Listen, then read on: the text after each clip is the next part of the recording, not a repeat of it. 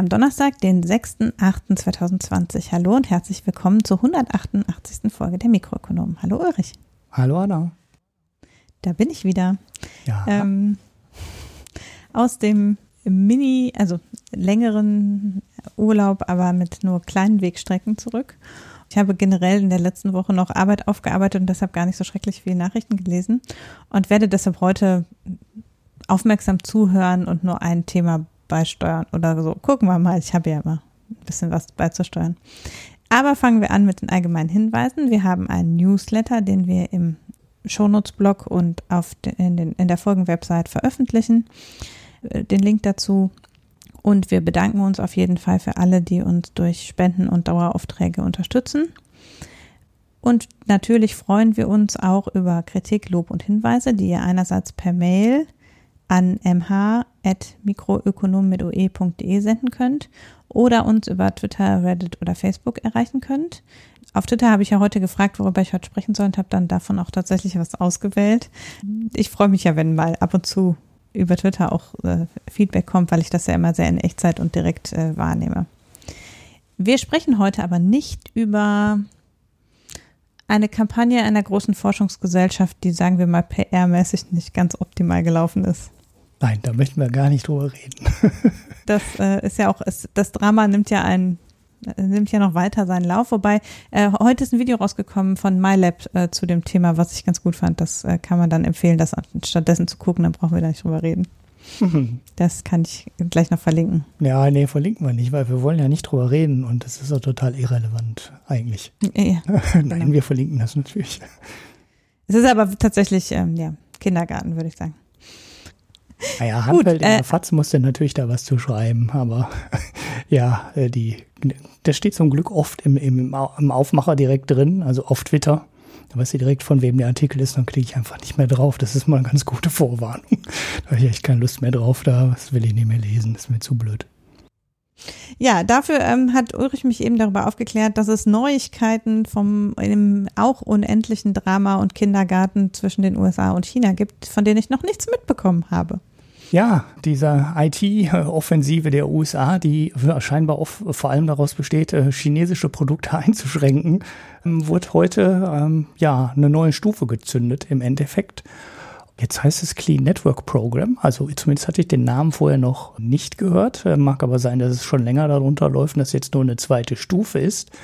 Ja, da wird versucht, die US-Regierung jetzt chinesische Produkte so ähnlich wie es bei Huawei auch schon gemacht hat und die von ähm, Android und von Googles Android abgeschnitten hat, andere ja, Plattformen auch anzugreifen. Bei TikTok hatten wir ja in der letzten oder vorletzten Folge als äh, Thema drin, wo, wo sich das jetzt auch äh, darauf, dass sich zuspitzt die Situation in dem Sinne, dass der internationale Teil äh, TikTok von ByteDance der Mutter abgetrennt wird. Der Marco hat da ja sehr lange die Konstruktion mit der mit den Cayman Islands und diesen äh, Investment Wies, hießen die nochmal Wies, äh, beschrieben.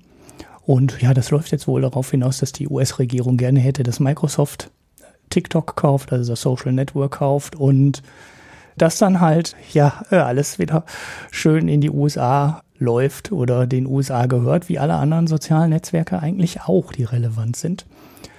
Fand ich ganz interessant.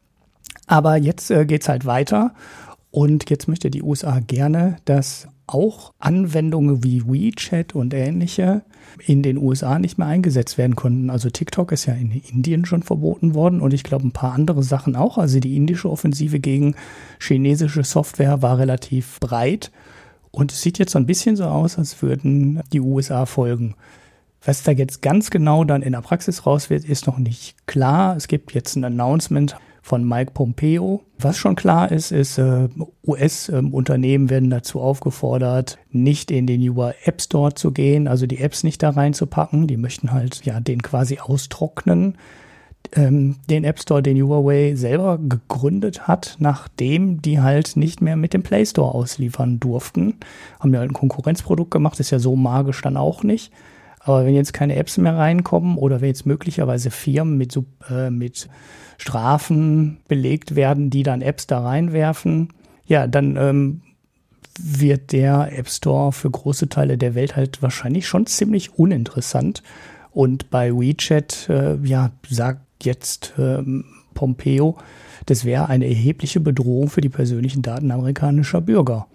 Und äh, ja, im Endeffekt mh, mm, kann man da nur ein bisschen hämisch zu sagen, ja, seht ihr mal, wie uns Europäern das geht. Ne? Wir können uns nur entscheiden, äh, in welche Weltmacht äh, wir unsere Daten schicken oder halt auf die Anwendung verzichten. Aber ähm, Europa schickt ja seine Daten im Endeffekt auch komplett in die USA oder mehr oder weniger komplett in die USA, ohne dass Europa da jemals eine vernünftige Gegenmaßnahme oder eine eigene Internetinfrastruktur oder wichtige Apps aufgebaut hätte, so als Gegenpol. Ich war immer grundsätzlich der Meinung, so vor, vor ein paar Jahren schon, dass man aus dem deutschen und europäischen Datenschutz durchaus eigenen Markt hätte generieren können. Ne? Also wo man dann hätte sagen können, so, hier gelten unsere Regeln, da hast du dich dran zu halten. Und das konnte man ja in China sehen. Hinter der chinesischen großen Internet-Firewall hat sich halt ein komplett eigenes Ökosystem gebildet. Da kommen jetzt die ganzen großen Wettbewerber her. Und sehr, sehr viele sind nur deswegen entstanden, weil die amerikanische Konkurrenz in China nicht aktiv werden konnte, teilweise nicht wollte. Also Google hat sich ja angeblich aus eigenen äh, Motiven dagegen entschieden, sich der chinesischen Zensur zu unterwerfen. Aber bei anderen ja, gab es halt so schnell so große Wettbewerber in China und die Chinesen haben dann immer ganz lange geprüft und ganz lange reguliert.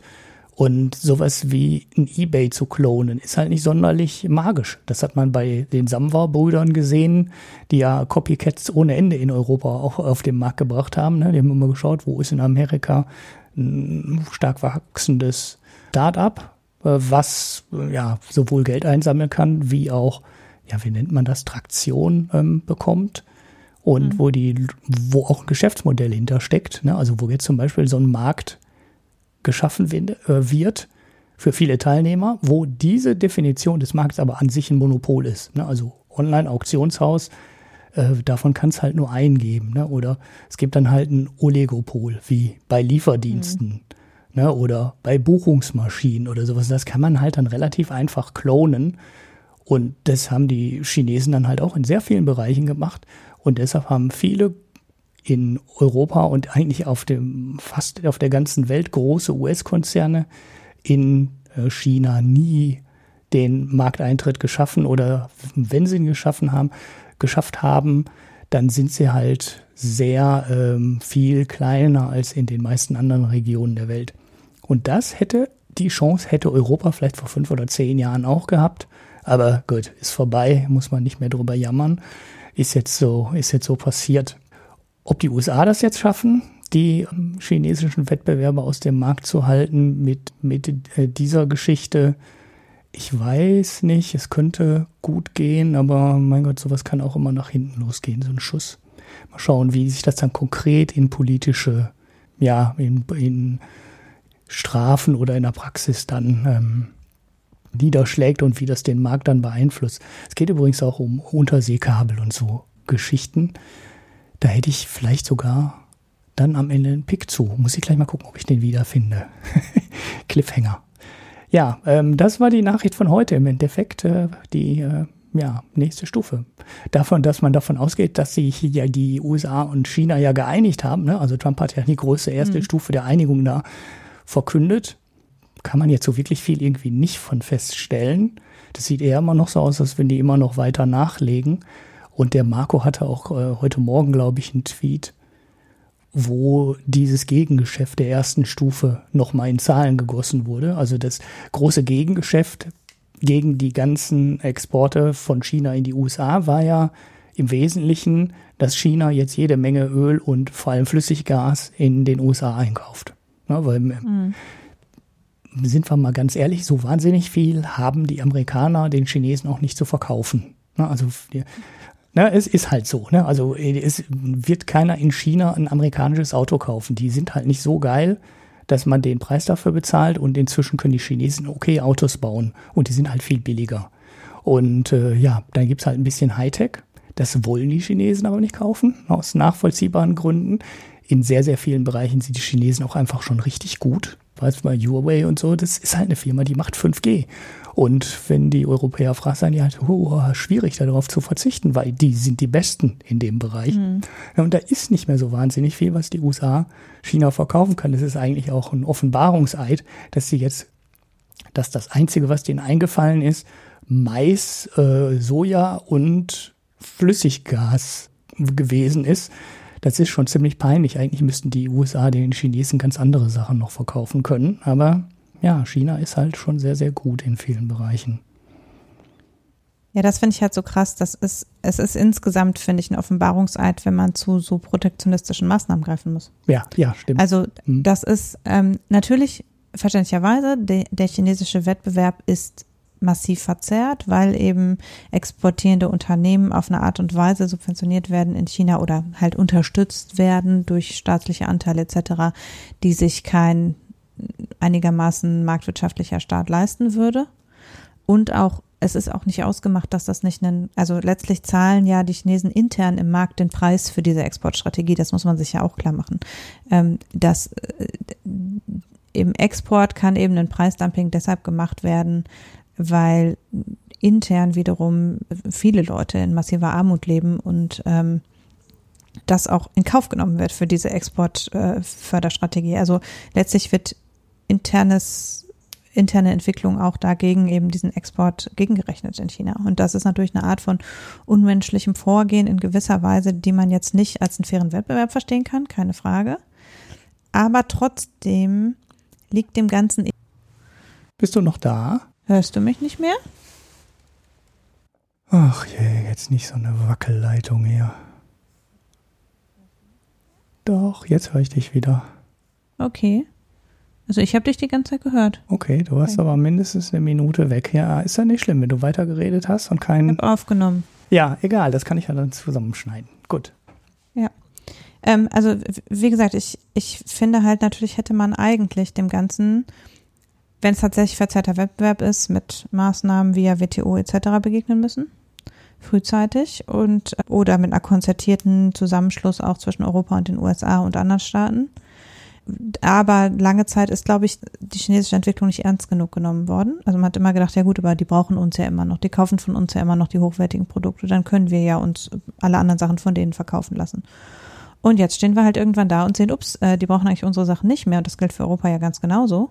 Für die USA noch krasser, weil die USA ja letztlich auch inzwischen Europa gegenüber an vielen Stellen abgehängt sind. Aber eben am Ende brauchen wir alles, was in China produziert wird, aber China braucht nicht mehr das, was bei uns produziert wird. Und jetzt muss man sozusagen auch zu Protektionismus greifen, um sich dem, um dem noch Herr zu werden. Und ich bin nicht sicher, ob China nicht irgendwann ähm, das vor die WTO bringen wird. Und das wäre ja total absurd, weil lange Zeit hat man immer gedacht, man müsste China mal vor die WTO bringen. Mhm. Und jetzt ist es so, dass ich, also in meiner Einschätzung sind diese Maßnahmen, die die USA da ergreifen, ähm, zumindest zweifelhaft, was äh, die WTO-Regeln anbelangt. Würde ich auch fast vermuten. Das war der Tweet von Sebastian Dulin, über den ich gestolpert bin, der, äh, über den ich die Nachricht gefunden habe. Und der hat auch gesagt, kennt sich einer mit den Regeln, mit den internationalen Regeln aus, ist das zulässig? Äh, ich würde auch mal schwer davon ausgehen, dass es eher nicht zulässig ist. Also das seht äh, also die Regeln, die Regeln sind da ja ein bisschen Verhandlungssache ne, mhm. am Ende bei der WTO, aber dennoch, äh, ich, das wird nicht mehr lange dauern. Also äh, das ist ja auch die Frage, irgendwann erreichen wir einen Punkt, wo China es sich leisten kann, sozusagen den Handelskrieg zu kontern gegen, genau mit solchen Mitteln und nicht mehr, dass solche Verträge eingehen muss oder sich da auf Einigungen verlassen muss am Ende, äh, weil sie inzwischen eben in vielen Bereichen einfach wettbewerbsfähig sind und mhm. nicht mehr auf Dumping zurückgreifen müssen. Und gleichzeitig eben ein ziemlich innovativer Markt nach wie vor sind, muss man ja auch sagen. Und äh, das ist äh, wirklich mit wirklich unredlichen Mitteln erwirtschaftet und mit einem einer krassen Wettbewerbsverzerrung, aber die sind da rausgewachsen und jetzt ist der Zug abgefahren. Mhm. Allein die äh, Begriffe, die Mike Pompeo da gewählt hat in der Pressemitteilung, sind dann schon ja, wir bezeichnen halt Huawei als Arm des Überwachungsstaats von China. Mhm. Sie nennen ihn Human Rights Abuser. Und Ne? Also das, da wird schon zu. Das sagt der Richtige. ja, das ist manchmal schon ein bisschen, manchmal schon ein bisschen, fragt man sich, huh. Ne? Also gerade aus der europäischen Sicht wirkt natürlich gerade diese, mhm. äh, diese most sensitive personal information and intellectual property, vaccine research und so weiter. Das hört sich halt alles aus europäischer Sicht, denkt man auch mal so, ja, no, wir schicken auch alle unsere Daten irgendwie in die USA. Ne? also bei uns ist es eigentlich ganz okay. Wir fühlen uns eigentlich also ist so, ne, nicht okay, aber man kommt damit klar und äh, ja, da wird jetzt halt schon zu Kanonen gegriffen und äh, hm, mal schauen, wie die Nummer weitergeht. Also es steht halt alles drin, was den Chinesen vorgeworfen wurde: Überwachungsstaat, äh, Menschenrechte, Verachtung, ähm, Spionage abhören. Im Endeffekt ist alles drin in diesen Vorwürfen, die sie dann auf fünf Punkte dann zusammen dampfen. Eine Clean Carrier, Clean Store, das sind die, das sind dann diese App Stores. Clean Apps, weil die werden eh alles, werden alles nur Viren schleudern und so, ne? Also das ist schon ziemlich lustig.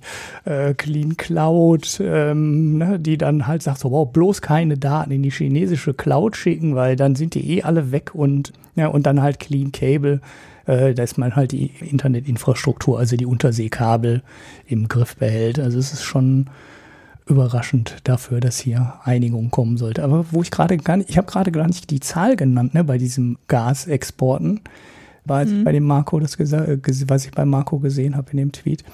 Also fünf Prozent der bisherigen Zusagen hat China eingehalten, was die Abnahme von Flüssiggas anging. Also ist schon überschaubar, was die äh, Chinesen von ihren Versprechen aus den Verhandlungen dann einhalten. Was ich jetzt auch ehrlich gesagt nicht überraschend finde, die Erfahrung hat ähm, auch ein Obama vorher zigfach gemacht, ne? genauso wie mit Nordkorea. Mhm. Das wäre nicht so, als hätten die nicht verhandelt und nicht darüber gesprochen. Aber Trump hat die ja alle für Idioten erklärt, ist ja der Einzige, der Deals machen kann. Und jetzt hat er die Deals gemacht mit Nordkorea oder, oder war auf dem Weg, einen Deal zu machen, hat er schon groß rausposaunt und mit China hat er auch den ersten Schritt eines Deals gemacht. Und im Endeffekt sieht er, der erreicht genauso wenig, wie Obama erreichend, äh, erreicht hat. Ne? Also er kommt einfach nicht weiter. Da läuft man an manchen Stellen einfach auch vor Wände.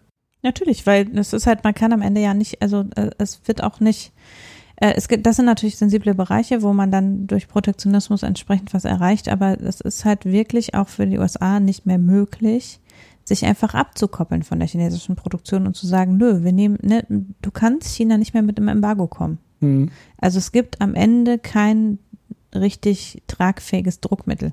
Mhm.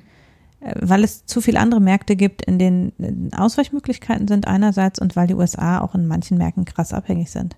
Also das gilt für Ressourcen natürlich an manchen Stellen. Und wir haben das jetzt ja in der Corona-Krise ganz massiv gemerkt, auch in welchen Bereichen eben da eine äh, starke Abhängigkeit ist. Und daraus werden auch keine Konsequenzen gezogen, weil wir können es am Ende auch nicht leisten. Also wir können auch nicht in der Geschwindigkeit die Produktion ersetzen, mal eben so. Das kann man nicht einfach so wieder zurückdrehen. Mhm. Ja, du kannst ja keinen halt China-freien Computer bauen, da fängt es ja schon an. Ne?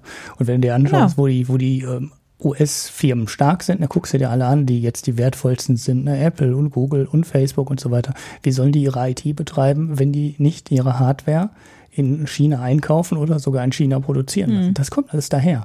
Und dann können die Chinesen sagen, wir verkaufen euch keine Mainboards mehr. Gut, dann haben die Chinesen nichts mehr zu tun.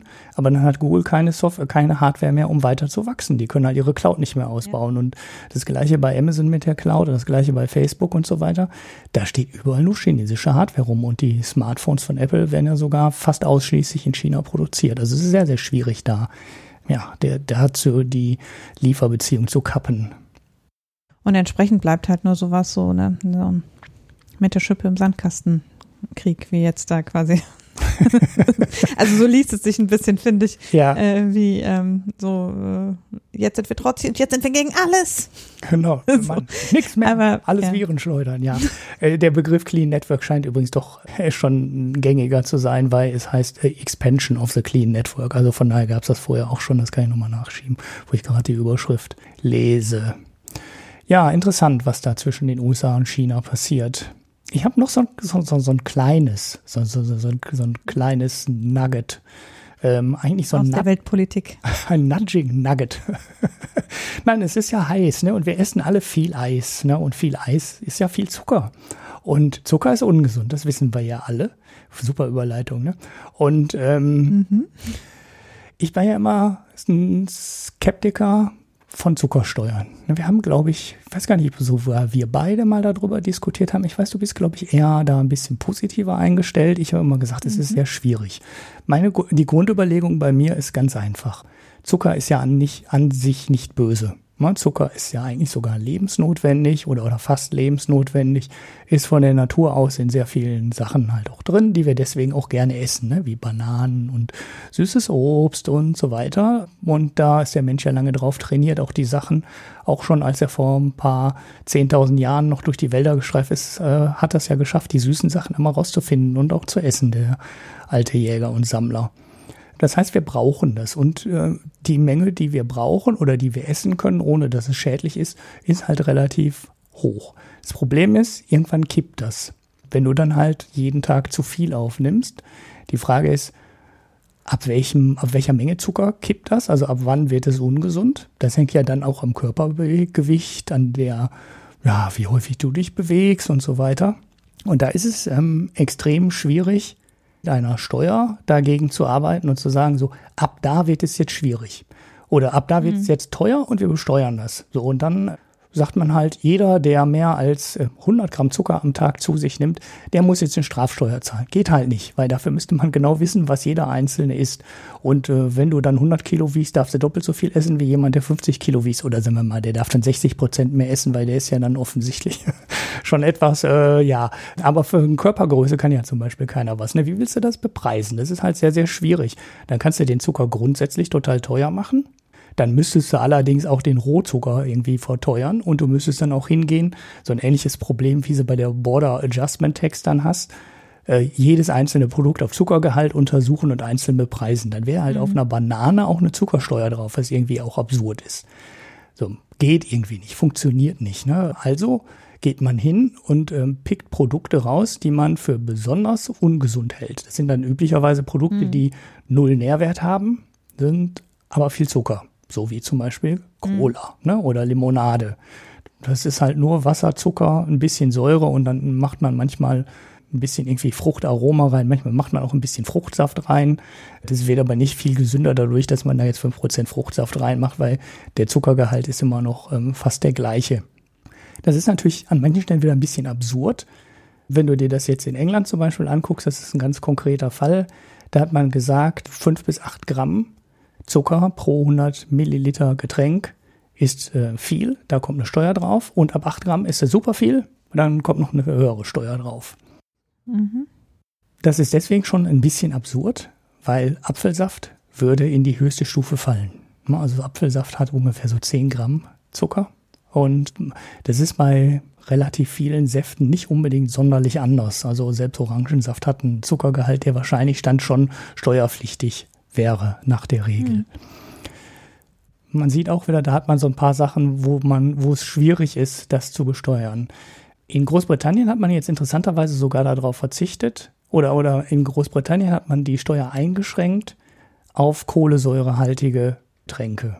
Das heißt, diese mhm. typische gesüßte ähm, Schulmilch oder ich nenne jetzt Produktnamen, ähm, steinigt mich dafür, Müllermilch oder diese ähm, jetzt seit ein paar Jahren dauernd in den Kühlregalen rumstehenden ähm, gekühlten Milch-Kaffeegetränke, die auch, wo ja auch unfassbar mhm. viel Zucker drin ist, die fallen in äh, Großbritannien alle nicht in die Regel rein und hat, hat so ein paar Geburtsschwächen, würde ich sagen. Aber man hat halt dann teilweise auch wieder auf Lobby Rücksicht genommen oder man hat halt gesagt, naja, die Milchgetränke haben zwar viel Zucker, aber die sind halt äh, trotzdem ernährungstechnisch nicht so ein kompletter Müll wie Cola.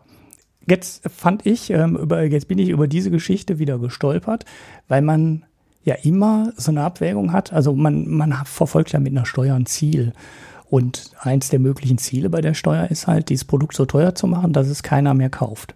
Das heißt, das eigentliche Ziel dieser Steuer sollte es sein, kein Geld damit einzunehmen, weil keiner mehr das Produkt kauft. Mhm. Denn genau das war der Tweet ähm, von der BBC, über den ich gestolpert bin. Und der zeigt leider sogar einen Effekt, der in die Gegenrichtung geht. Jetzt ist es ein bisschen schwierig. Die Steuer ist erst im April 2018 eingeführt worden. Wir haben noch nicht so super viele Quartale ja, wo man die Steuereinnahmen kennt. Ganze Jahre noch viel, viel weniger, also eigentlich nur eins, und dabei das kann man ja mit keinem vergleichen dann. Deshalb hat die BBC Quartalszahlen rausgesucht. Dummerweise sind die letzten, die gemeldet wurden, September 2019. Ich vermute, dass die nur einmal im Jahr gemeldet werden und dann aber vielleicht quartalsweise veröffentlicht werden. Das heißt, wir haben erst zwei Quartale, wo wir wirklich vergleichen können. Das ist das zweite Quartal und das dritte Quartal, wo wir 2018er und 2019er Zahlen haben. Da sieht man dann dummerweise, dass die Einnahmen der Steuer von 2018 auf 2019 äh, sogar 50 Prozent gestiegen sind. Naja, 50 Prozent sind es nicht, vielleicht sind es auch eher so 30 Prozent. Ich lese das aus einer Grafik ab, ich habe leider die Originalquelle nicht finden können. Jetzt muss man das vielleicht ein bisschen disclaimern und sagen, erstens ist die Steuer erst am 8. April eingeführt worden. Möglicherweise ist da so ein Einführungseffekt vor, ne? also dass die Leute sich halt mal noch mal mhm. schnell fünf Kästen Limonade in den Keller gestellt haben, ähm, so also so ein so also vorgezogene Käufe quasi. Und in dem äh, Sommerquartal, also Juli bis September, sind die Einnahmen leicht gesunken. Und ich würde jetzt an der Stelle auch wirklich nur hingehen und ähnliche Quartale vergleichen, weil ich glaube, dass das doch witterungsabhängig ist. Also würde ich jetzt nicht hingehen, das mit den anderen Quartalen vergleichen. Und für die anderen, für das äh, erste Quartal und das äh, vierte Quartal haben wir halt noch keine Vergleichszahl. Was man aber, glaube ich, doch relativ deutlich sehen kann, ist, sinkende Einnahmen haben wir nicht. Also so weit kann man die Aussage, glaube ich, schon mal festlegen. Jetzt kann man natürlich wieder dagegen sagen, also jetzt kann man über, erstmal überlegen, warum ist es so? Haben wir Ausweicheffekte? Also kaufen die Leute jetzt andere Sachen und sagen sich dann einfach, ich mische mir meine Limo selber, indem ich jetzt Apfelsaft kaufe und ich gieße ein bisschen Wasser da drauf. Oder ich habe einen Soda-Stream gekauft, weil der würde ja dann ähm, auch nicht unter die Regel fallen. Also vielleicht fällt er dann unter die Regel. Mhm. Aber es wird ja nicht nach Zuckergehalt besteuert, sondern es wird halt nur gesagt, ja, die, es gibt halt nur diese zwei Grenzen. Ne? Also selbst wenn dann 100 Milliliter da Steuer drauf anfallen würde, wäre es ja egal, weil du machst ja dann aus den 100 oder 200 Milliliter machst du dann halt die acht oder zehnfache Menge. Das heißt, die Steuerbelastung wäre ja quasi wieder nichts nach dem Verdünnungsprozess. Das andere, was sein könnte, die Leute sind ausgewichen auf andere, also auf ganz andere Produkte, trinken jetzt halt die süße Milch ähm, statt die Limonade. Oder, ja, was ist noch denkbar, dass äh, als Ausweichmechanismus, um, um die Steuer dann zu umgehen? Vorgezogene Effekte, also jetzt nicht, was die Käufe angeht, mhm. sondern äh, dass das Produkt vorher angefasst wurde. Weil die Diskussion in mhm. ähm, Großbritannien war relativ lang. Die haben, glaube ich, mindestens drei Jahre lang vor der Einführung der Steuer diskutiert. Und ich glaube, der Beschluss war auch ziemlich langfristig. Also vielleicht gab es auch so eine Selbstverpflichtung, das habe ich nicht mehr nachgeschaut. Auf jeden Fall war irgendwann klar, es kommt diese Steuer. Und dann gab es halt ein paar Firmen, die äh, die Produkte angepasst haben und gesagt haben, so, okay, dann machen wir jetzt weniger Zucker rein.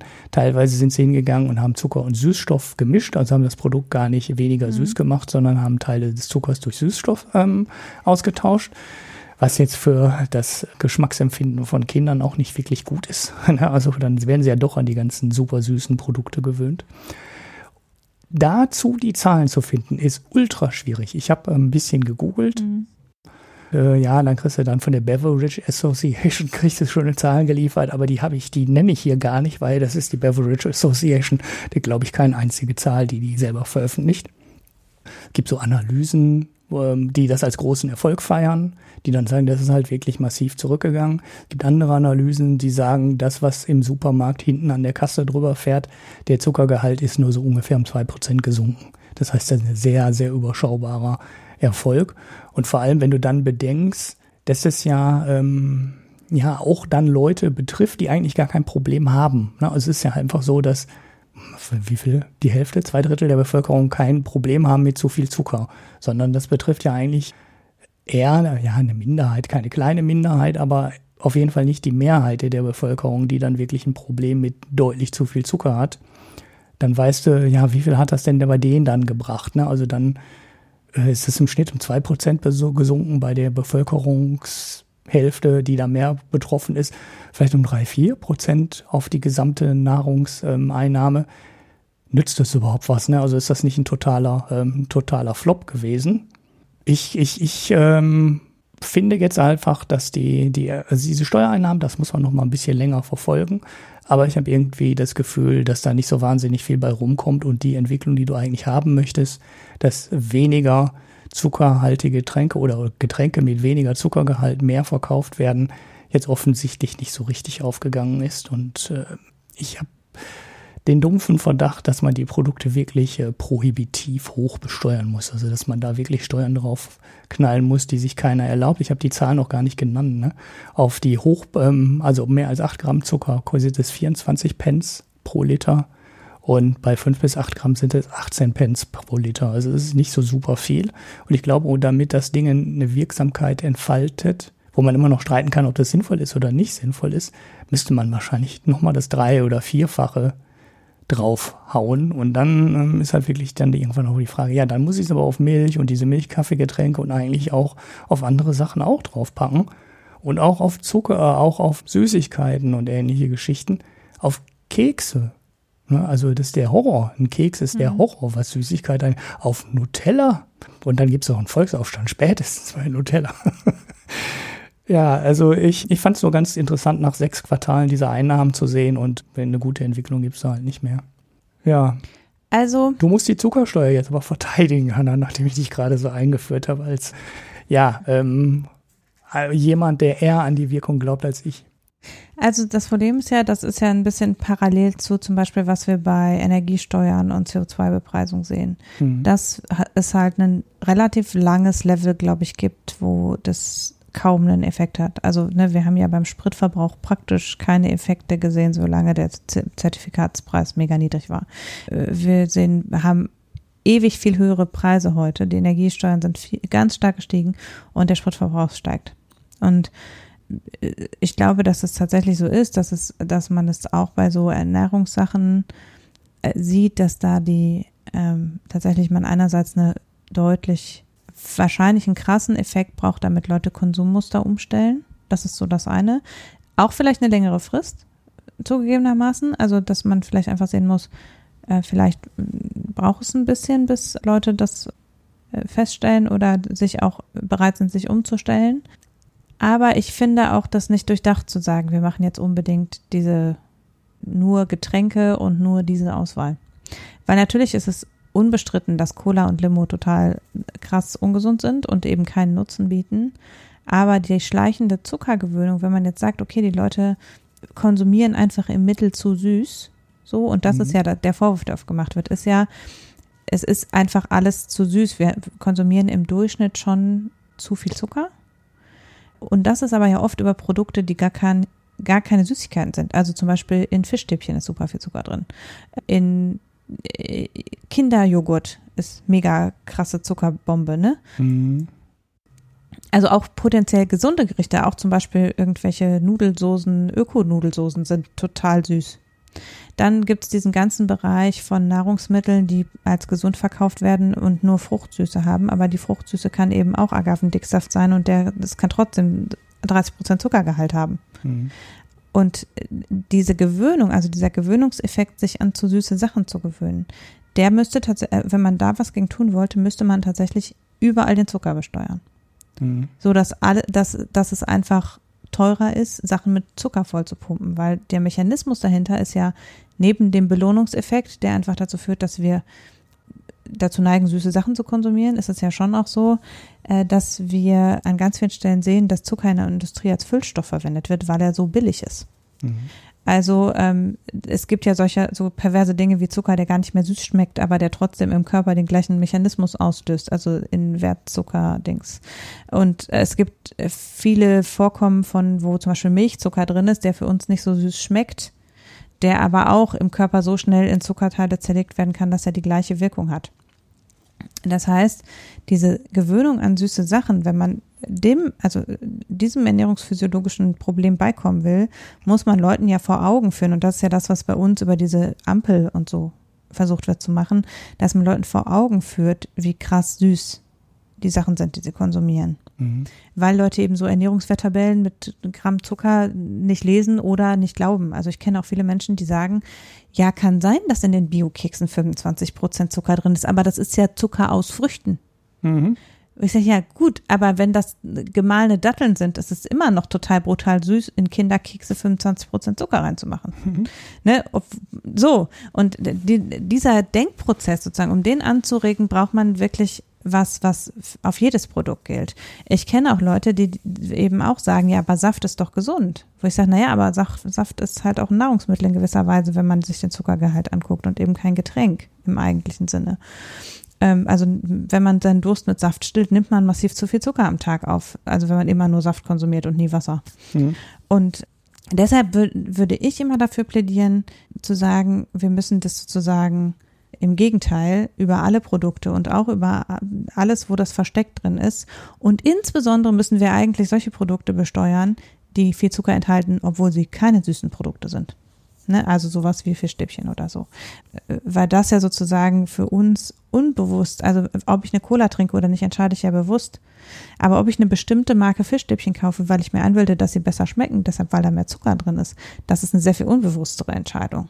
Mhm. Und deshalb finde ich tatsächlich, müsste man den Grundstoff besteuern. Also nicht im Endkonsum, sondern man müsste im Produkteinsatz den Zucker besteuern. Äh, das Rohprodukt. Das, so dass es für Unternehmen auch, Also wenn ich mir ein ist. Kilo Zucker kaufe im Supermarkt. Ja, ich meine, gut, da kann man ja immer noch abwägen, ob, wo die Steuer erhoben wird, ob man die eben als äh, äh, irgendwie verrechnet, aber warum nicht? Zucker ist ja auch viel zu billig sowieso. Also ist ja, ja so. Der ist ja sogar auch subventioniert. Das ist ja alles noch viel verrückter Eben. mit den Zucker. Also das ist ja, so, ne, also Zucker ist, Zucker ist zu günstig, also Zucker ist substanziell systematisch zu günstig und deshalb ist er ein Produkt, was in der Produktion als Füllstoff eingesetzt wird. Und das ist der Mechanismus, wenn man den ausschaltet, dann kann sein, dass es immer noch Süßigkeiten gibt und dass Leute sich immer noch Süßigkeiten kaufen, aber dass dieser schleichende Gewöhnungseffekt und dieser Effekt, dass Leute unbewusst süß essen. Der passiert dann halt nicht mehr in dem gleichen Maße, weil vielleicht Zucker nicht mehr als Geschmacksverstärker überall reingehauen wird, zum Beispiel. Mhm. Äh, deshalb finde ich diesen Ansatz zu sagen, also auch, weil ich finde schon so zu sagen, wir besteuern jetzt Limo, aber Saft nicht, schränkt die Wahlfreiheit umgekehrt sehr stark ein. Weil ich kann mir aussuchen, dass ich eben lieber einmal eine Limo trinke als zehnmal Saft. Ne, also diese Wahl, finde ich, kann ein mündiger Bürger durchaus haben.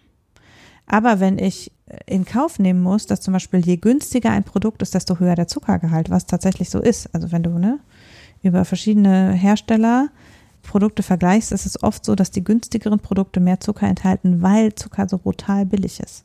Mhm. Und dann können Leute, da sind wir in Bereichen, wo Leute sich das vielleicht nicht aussuchen können. Mhm. Ne? Also wo eben einfach äh, jemand das minderwertigere und damit zuckerhaltigere Produkt kaufen muss. Und deshalb finde ich eben, dieser Ansatz ist, kommt mir komisch vor, weil es ein Erziehungsansatz ist, der aber nicht offenlegt, was ich da konsumiere. Da muss ich sagen, bei allem, die Ampel funktioniert ja nicht und es ist auch vielleicht nicht der richtige Ansatz, auf Freiwilligkeit zu gehen. Aber zumindest finde ich, dass plastisch, also wenn wir eine Erziehungswirkung und nicht nur eine Einnahmenwirkung durch eine Steuer erzielen wollen, dann muss auch klar sein, was wir eigentlich da erzielen wollen. Also dann muss es irgendwie transparent sein und dann muss da halt draufstehen, dieses Produkt enthält so und so viel Prozent Zucker und übrigens deshalb ist es teurer. Ja, so, also, mhm. ne, weil sonst äh, denken die Leute halt, ja, okay, hä, will der Cola-Konzern sich wieder bereichern? Mhm. so, also äh, die Erziehungsleistung ist einfach nicht da und der, der Preisunterschied ist zu gering. Mhm. Ja? Deshalb, ja, also ich, ja, ja. ich finde schon, ähm, also äh, wenn wir sehen, wie viel Gesundheitsprobleme durch Zucker ausgelöst werden äh, oder ne, wie viel wir mit Herzinfarkt und Übergewicht und Diabetes und so zu tun haben, äh, gibt es sicher Argumente dafür, mit Zucker ähnlich umzugehen wie mit Alkohol und Nikotin oder mit Tabak. Nämlich zu sagen, das ist was, was süchtig macht, was unser Geschmacksempfinden beeinflusst, was für uns nur eingeschränkt positive Wirkung hat. Und entsprechend äh, gibt es eine Ratio dahinter, Werbung dafür zu verbieten, den Einsatz zu regulieren, Höchstmengen festzulegen, was weiß ich, im Sinne des allgemeinen Gesundheitsschutzes. Da kann ich total mitgehen. Aber es ist eben auch so, dass wir bei Alkohol und Nikotin auch nicht darüber gehen, einfach nur den Preis weiter zu erhöhen, denn das hat bei den Zigaretten nämlich auch nicht geholfen. Ne, also selbst Zigaretten werden immer weiter gekauft, obwohl die immer teurer werden. Also offensichtlich ist es bei Suchtverhalten spätestens vorbei mit diesem Preisargument. Mm, ja, ja, wobei der Verkauf schon sinkt, ne? Also vor Klar. allem, vor allem bei Jugendlichen, ne? Da hat es, da muss man ja, schon aber das sagen, hat, das, das ist, ja. Man muss da aber, aber auch weit drehen. Mehr auf die Verbote ne? zurückzuführen. Ne? Ja, oh, ja, ja und, auch, und wir ja, haben gleichzeitig an vielen Orten ein Verbot. Genau, ja, und äh, ja, Werbeverbot und Sachen kommen natürlich auch dazu. Und natürlich schlecht ist in der ja, in dem Alter, wo die, wo man früher angefangen hat zu rauchen, heute machen es ja zum Glück deutlich weniger Jugendliche, schlägt das äh, Preisargument natürlich äh, viel mehr zu. Ne? Also ein Erwachsener, der sich dann seine Packung wegraucht und ein normales Einkommen hat, ja, wenn du dem dann vorrechnest, am Ende deines Lebens kannst du dir einmal ein Auto davon kaufen, von dem ganzen Geld, was du da verqualmt hast. Passiert aber über die Woche verteilt, schlägt nicht so richtig zu, man merkt es nicht so richtig aber beim Jugendlichen natürlich schon. Und äh, der hat das mhm. Geld halt nicht, weil der wird dann mit, mit ein paar Packungen Zigaretten, also eine pro Woche wahrscheinlich sein komplettes Taschengeld verballern. Und da macht das natürlich nicht. Und da kann man schon sagen, dass das dann wahrscheinlich da schon gewirkt hat und der Preis wahrscheinlich auch einen großen Teil ausgemacht hat der Wirkung. Äh, die Verbote kommen dazu, Werbeverbot kommt dazu, wo es halt, äh, mehr im Kino läuft ja auch keine Zigarettenwerbung mehr, ne? Plakate durften es noch eine ganze Zeit lang, Zeitschriften haben das nicht mehr. Das kommt dann alles zusammen, wird man wahrscheinlich auch gar nicht so einfach auseinanderdröseln können, welcher Teil da jetzt was bewirkt hat. Aber wenn man jetzt mal sagt, es liegt vor allem am Preis, muss man auch sehen, man musste da wirklich auch stark an der Preisschraube drehen, ja. um diesen Effekt ja. zu erreichen. Und ich weiß nicht, ob man so einfach mitgemacht würde, wenn alles, was an Zucker im Supermarkt steht, äh, so viel teurer gemacht werden müsste. Weil ich würde auch mal davon ausgehen, dass du den Zuckergehalt oder auf Zucker den Preis wahrscheinlich vor vier, vor fünf oder vielleicht sogar vor zehnfachen musst, bis du eine vernünftige Wirkung davon hast.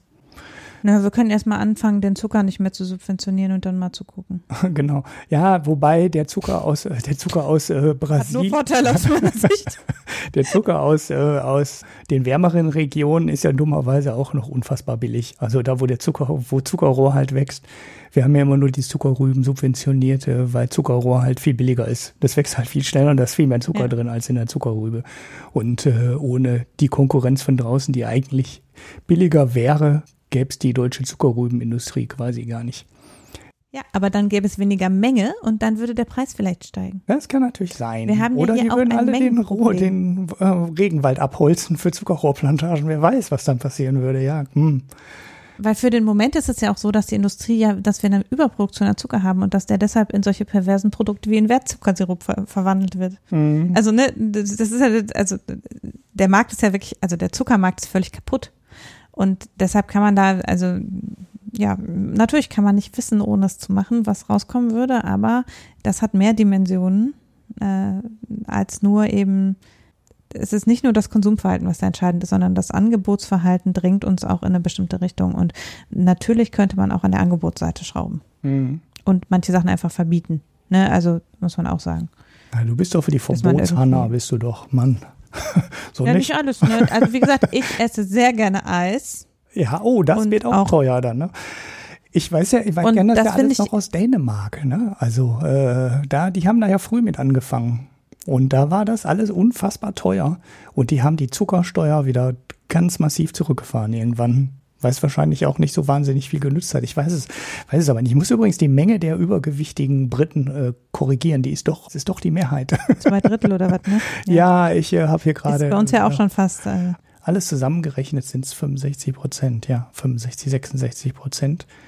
Und Overweight ungefähr, ja, so 35. Und dann kommen ja Obese dazu und dann halt noch so ein ganz kleiner Teil, so 5 Prozent vielleicht nochmal schwer übergewichtig. Ja, ja, ja. Also in Dänemark, die sind halt zurückgerollt. Und da weiß ich schon aus meiner Kindheit oder Jugendzeit, als wir da noch dauernd im Urlaub waren, dass das, äh, das die haben es halt wirklich auf sehr viele Produkte gepackt. Ne? Also da ist ja der Alkohol sowieso immer schon teuer gewesen.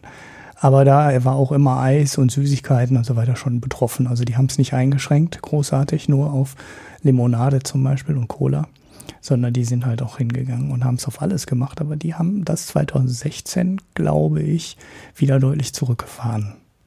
Die Steuer, weil sie eben auch gemerkt haben, ja, irgendwie wirkt das nicht. Die Leute kaufen es doch.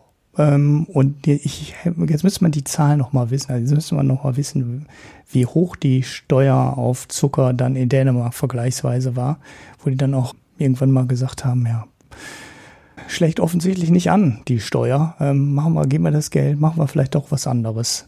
Äh, was auch immer. Mehr Schulsport oder so. Ja, gut. Zuckersteuer. Ja. ähm, bin ich dann Haben auch wir mit jetzt durch. doch äh, länger drüber gesprochen. Ja, ich habe es befürchtet. mein drittes Thema brauchen wir gar nicht nehmen. Ich war doch schon. Oder wir nehmen dein drittes und meins nicht. Nein, deins äh, will. Äh, nee, mach mal ruhig, äh, mach mal ruhig deins. Das war doch der Hörerwunsch. Wunsch.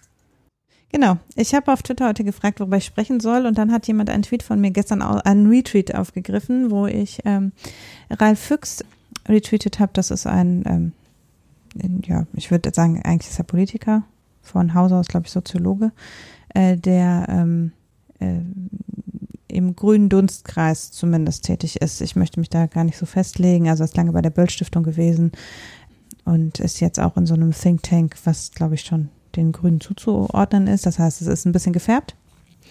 Aber jedenfalls hat er auf einen Tweet reagiert, der kapitalismuskritisch war und also wo eben die Rede davon war, dass der Kapitalist, dass das Dogma des ständigen Wachstums zwangsläufig die Welt zugrunde richten muss im Grunde. Und er hat dann nochmal ausgeführt, das ist von ihm überhaupt kein neues Argument, er macht dieses gleiche Argument bestimmt schon seit 2011, dass er der Meinung ist, es muss nicht so sein. Also es ist nicht notwendig, dass Kapitalismus gleichbedeutend ist mit ressourcenverschwendendem Wachstum. Ne? Also das ist ja das Hauptargument quasi für die Postwachstumsdebatte ist ja, dass im Grunde unser gegenwärtiges Wirtschaftssystem nur mit andauerndem Wirtschaftswachstum funktioniert und dass das nicht mit den begrenzten Ressourcen der Welt vereinbar ist. Mhm. Äh, Seine These ist und war, der hat auch ein Buch zugeschrieben, das Buch heißt Innovativ wachsen, wenn ich wenn mich nicht alles täuscht, er nennt das auch die grüne Revolution, in der er sagt, doch, es ist doch möglich. Also es ist möglich, mit begrenzten Ressourcen trotzdem Wachstum zu haben. Und das habe ich retweetet und dann hat, wurde ich nach meiner Meinung dazu gefragt. Jetzt ist das ein Thema, über das denke ich schon seit drei Jahren nach, ob ich darüber mal einen Blogpost schreiben soll. Ähm, und ich habe immer ein bisschen Angst, mir die Finger zu verbrennen, äh, weil ich dieses ganze Thema Postwachstum für ein äh, Thema halte, was auf einem Niveau diskutiert wird, wo man ganz schwer, also die Art der Argumente unterscheidet sich auf beiden Seiten sehr stark, sagen wir es mal so. Also, um es ganz grob zusammenzufassen, es gibt eben eine Postwachstumsbewegung, die in Deutschland vertreten wird, würde ich sagen, hauptsächlich von Nico Pech. Aber es gibt da eben noch ein paar andere und ein Teil der sogenannten pluralen Ökonomik sieht sich eben auch in dieser Ecke oder die Postwachstumsökonomik ist auf jeden Fall ein Teil der pluralen Ökonomik, so würde ich es einordnen.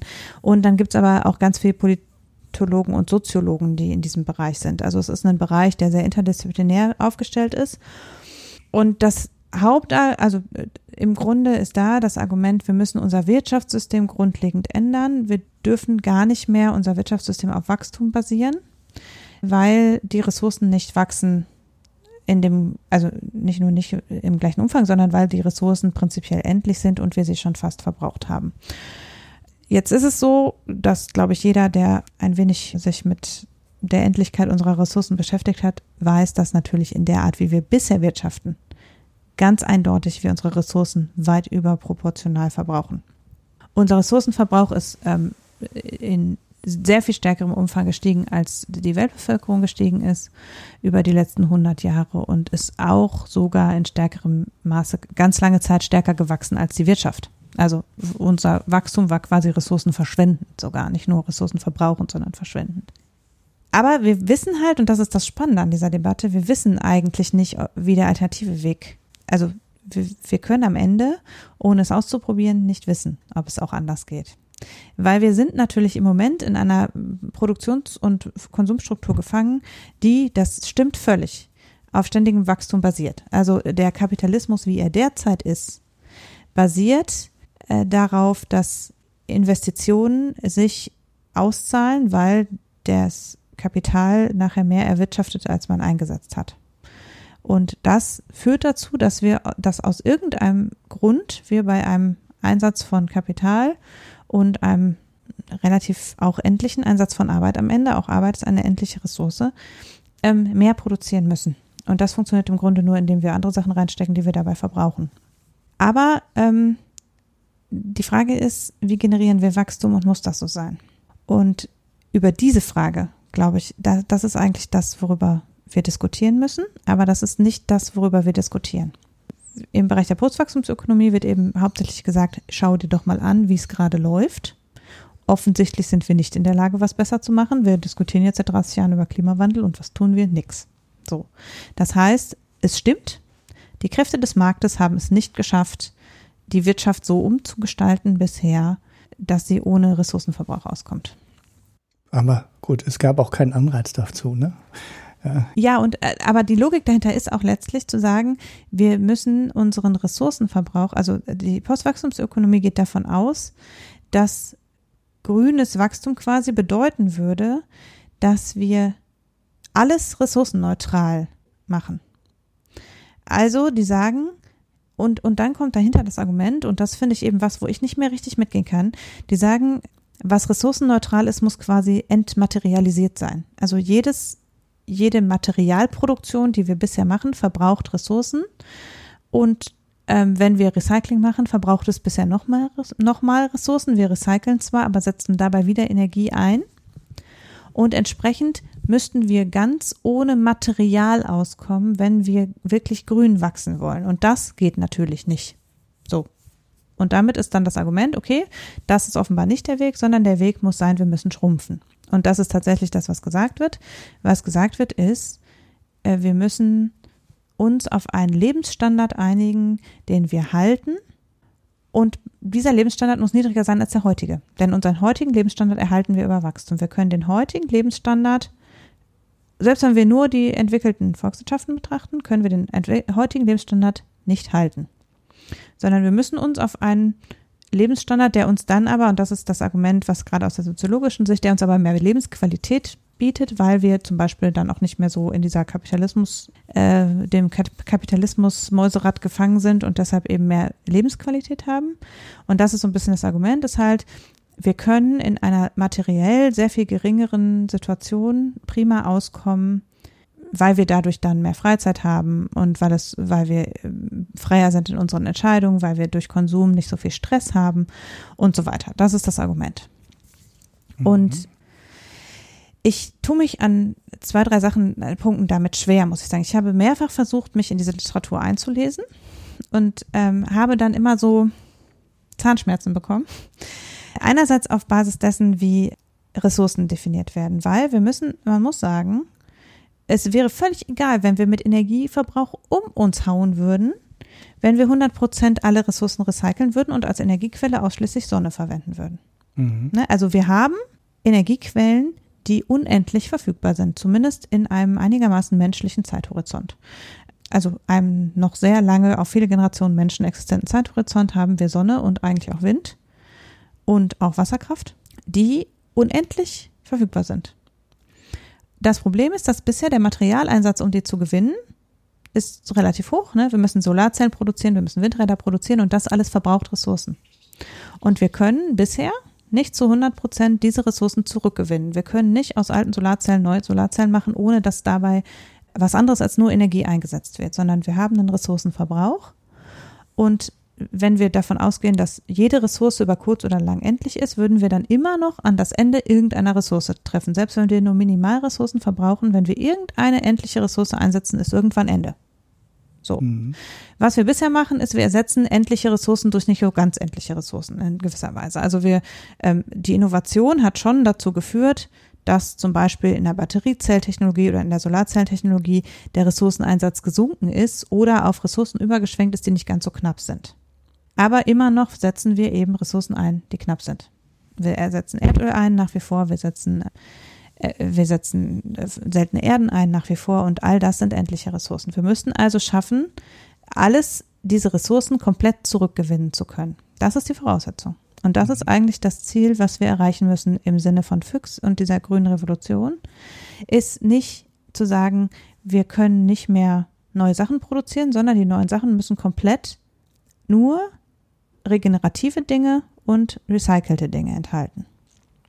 Mhm. Das wäre der, der Goldstandard, den es zu erreichen gilt. Und das halte ich für ein Argument, wo ich mitgehen kann. Also wo ich sagen kann, okay, das erscheint mir oder Menschen, die technologisch mehr Ahnung haben als ich, sagen, das ist möglich. Ne? Also es gibt im, im, und das ist das Witzige, die Gegenspieler, äh, also die Leute, die gegen die diese grüne Revolution vertreten sind, zum Großteil übrigens auch keine Ökonomen, sondern da kommen ganz viele Leute aus dem eigentlich technischen Hintergrund. Die sagen, wir haben die Technologie, wir könnten das machen. Es ist im Moment zahlt es sich nur noch nicht aus. Ne? Also die denken, wir sind mit Innovationen durchaus in der Lage, äh, das zu erreichen, weil und da kommen wir zum zweiten Punkt. Wir müssen uns auch angucken, wie wir Wachstum produzieren. Und das hat sich über die Zeit schon verändert. Wir haben ursprünglich Wachstum produziert über Mehreinsatz von Arbeit und Kapital. Das ist das erste. Also im vorindustriellen Zeitalter konnte man ausschließlich mehr produzieren, wenn man mehr Sklaven genommen hat, damit man mehr ähm, Arbeitskräfte hatte im Wesentlichen und mehr seine Feinde ausgeraubt hat, um mehr Kapital einsetzen zu können. So, weil die Verfügbarkeit von Arbeitskräften in einem Land, die man ausbeuten könnte, konnte, war begrenzt. Äh, das Kapital ist im Großen und Ganzen auch begrenzt. Ähm, und dann konnte halt ein Land wachsen zu Ungunsten eines anderen Landes, in dem es sich in diesem Land bereichert hat. Auch noch der Kolonialismus basiert am Ende auf diesem Prinzip, dass wir hauptsächlich mehr produzieren, indem wir anderen was wegnehmen. Dass das vor die Wand fahren muss, ist irgendwann klar gewesen. Der, der das im Wesentlichen formuliert hat, war Robert Malthus, äh, der gesagt hat, also der prophezeit hat, dass die britische Wirtschaft in Kürze in Hungersnot ähm, kommen wird, weil eben wenn wir, äh, also er ist davon ausgegangen, dass wenn mehr Nahrung produziert wird, ähm, die Felder und äh, sich sozusagen erschöpfen, dass dadurch die Leute dann nicht mehr, also dann quasi es ist mehr Nahrung da, dann kriegen die Leute mehr Kinder, die brauchen wieder mehr Nahrung. Diese Nahrung können wir nicht mehr produzieren, weil wir die, das Land überausbeuten und dadurch werden alle verhungern. Das ist so ganz, ähm, ganz, mhm. ganz runtergebrochen, was Malthus gesagt hat. Aber Malthus hat, ist deswegen widerlegt worden, weil wir Agrarinnovationen gemacht haben. Also weil chemische Dünger und die Entkopplung von Arbeitseinsatz und Output in der Landwirtschaft haben dazu geführt, dass wir in der Lage waren, zunächst mal viel mehr Essen zu produzieren. Und dann in der Folge auch in der Lage waren, an vielen anderen Stellen durch den Einsatz von Maschinen dieses, diese Logik, wir brauchen Sklaven, um mehr produzieren zu können, zu durchbrechen. Das hat schon mal besser gemacht, so, was hat aber auch dazu geführt, dass wir halt um das 40, 50-fache gewachsen sind in den 100 Jahren zwischen 1900 und 2000 gegenüber dem allem Wachstum, was wir davor in der Geschichte produziert haben. Also wir haben bis Mitte des 19. Jahrhunderts gab es praktisch global, auf globaler Ebene kein Wachstum. Und durch die industrielle Revolution hat sich die haben sich die Produktionsmöglichkeiten vervielfacht.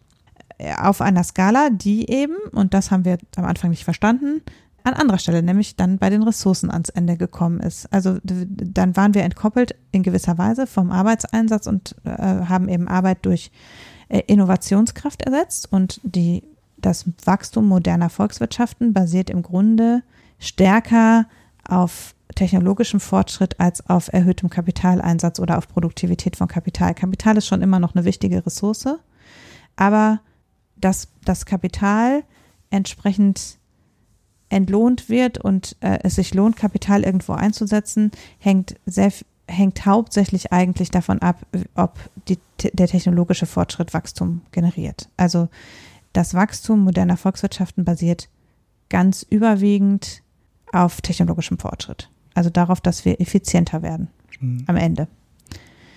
Nur eben haben wir den Ressourceneinsatz zu lange nicht mitgedacht.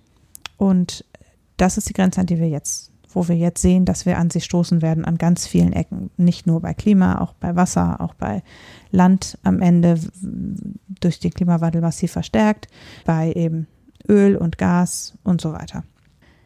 Wir könnten aber, wenn wir nur durch technologischen Fortschritt Wachstum produzieren und es schaffen, neben Arbeit und Kapitaleinsatz auch den Ressourceneinsatz einzufrieren, würden wir schon enorm viel besser dastehen.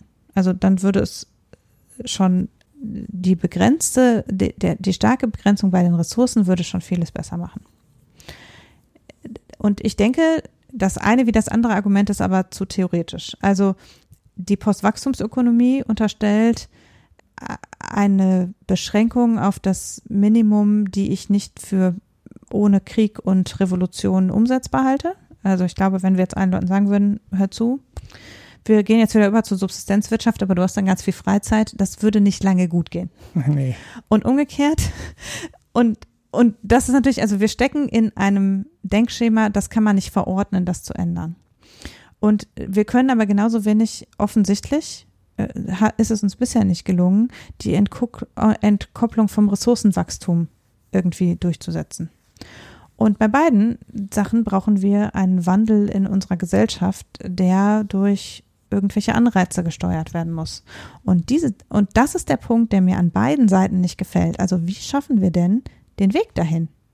Jeder hält seins für die gangbare Lösung, gut und schön. Ich bin auch bereit mitzugehen beim Postwachstum, aber ich sehe keinen Weg, der dahin führt und ich sehe im Moment auch noch vielleicht etwas besser, aber auch noch nicht richtig, dass wir auf dem Weg in Richtung grüne Revolution sind oder grünes Wachstum in irgendeiner Form. Und äh, da bleiben mir beide Seiten latent Antworten schuldig. So mhm. würde ich sagen. Die Vertreter der grünen Revolution haben natürlich die Technologie und viele Konzerne auf ihrer Seite. Und es gibt da eben natürlich viele Beispiele. Da ist eher die Frage, ist es eigentlich zu langsam und zu wenig? Also wir müssten einfach das sehr viel schneller betreiben, damit es erfolgversprechend sein könnte. Und da könnte man vielleicht auch politisch besser agieren, um das zu befähigen und äh, solche Unternehmen besonders zu honorieren. Aber am Ende bleiben eben auch da viele Antworten schuldig, nämlich wie schaffen wir, dass Leute bereit sind, den Ressourceneinsatz, also wie schaffen wir es, den Ressourceneinsatz so zu bestrafen, dass Leute bereit sind, schon wirklich fundamental anders zu konsumieren, weil das ist schon die Voraussetzung. Ne? Die Voraussetzung ist schon, dass wir unseren Konsum und unsere Produktion ziemlich fundamental verändern. Das ist schon auch wirklich eine Revolution. Und das tragen im Moment auch zu wenig Leute mit, zu wenig Unternehmen, aber auch zu wenig Menschen in ihrem Konsumverhalten. Von daher, ähm, ja, da ist es an beiden Seiten so eine Frage des Pragmatismus am Ende, die mich da stutzen lässt in einer gewissen Art und Weise und mich fragen lässt, wie sollen wir denn da hinkommen? Die Antwort ist halt bei manchen ja alles verbieten. Mhm. Ja, oder Kapitalismus ne, so. abschaffen, ja, geht auf das Gleiche oder hinaus. Oder ne? Kapitalismus ne? abschaffen, ne, ist auch alles verbieten im Grunde. Mhm. Ne, also, und äh, die Frage ist eben, ja, geht's auch anders? Und da ist es eben schon so, dass man sagen muss, ähm, oder äh, viele sagen eben, ja, es geht ganz ohne Beschränkung und ohne Schrumpfen. Da bin ich nicht so sicher, weil wir haben äh, ja, unser Konsummuster ist das, was wir im Moment als ideal empfinden. Menschen finden es offenbar sehr wichtig, mit dem Flieger in den Urlaub reisen zu können. Das ist aber was, mit der derzeitigen Innovationsfähigkeit in der Luftfahrtindustrie ist das im Moment eigentlich nicht machbar. Mhm. Wenn irgendwann jemand ressourcenneutralen Treibstoff erfindet, prima, Flugzeuge, die mit Wasserstoff fliegen, viel Spaß, der dann ganz grün hergestellt wird. Aber bisher gibt es keine Alternative zu weniger Fliegen. Und es könnte sein, dass wir eine Übergangsphase haben, in der weniger Fliegen die einzige Alternative ist.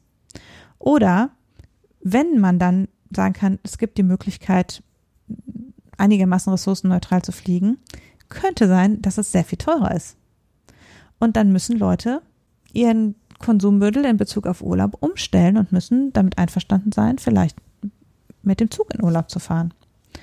Und das ist für die Leute gefühlt in ihrem Nutzen ein Verlust, selbst wenn wir ihnen wertmäßig nichts wegnehmen. Also selbst wenn sie vom gleichen Geld einen gleichwertigen schönen Urlaub in Bayern mit dem Zug machen können, möchten die Leute aber gerne nach Mallorca. Und der Nutzen, den sie aus einem Mallorca-Urlaub ziehen, ist im Moment größer als der aus einem Urlaub in Bayern, wo sie mit dem Zug hingefahren sind. Oder an der Nordsee. Das heißt, auch wenn ich wertmäßig alles auf eine ressourcenneutrale Welt umstellen könnte, kann das für einzelne Leute immer noch bedeuten, dass sie sich eingeschränkt fühlen. Und das ist auch ein Märchen, das muss man den, also das, das kann man nicht erzählen. Also man kann nicht sagen, es wird für alle toller sein. Sondern zunächst mal für uns, die wir uns umstellen müssen, ist das mit Mühe verbunden. Und da führt für mich auch kein Weg dran vorbei. Vielleicht nicht mit wertmäßiger Einschränkung. Ich muss dafür vielleicht nichts von meinem Einkommen abgeben. Aber ich muss schon mich aus meinem Muster herausbegeben, glaube ich. Mhm. Ja. So. Ja, ja, ich sehe im Endeffekt genau das gleiche Problem. Also, wo du die Probleme siehst, ist ja im Endeffekt bei der politischen Durchsetzbarkeit. Ne, da da mhm, genau. knackt es dann immer.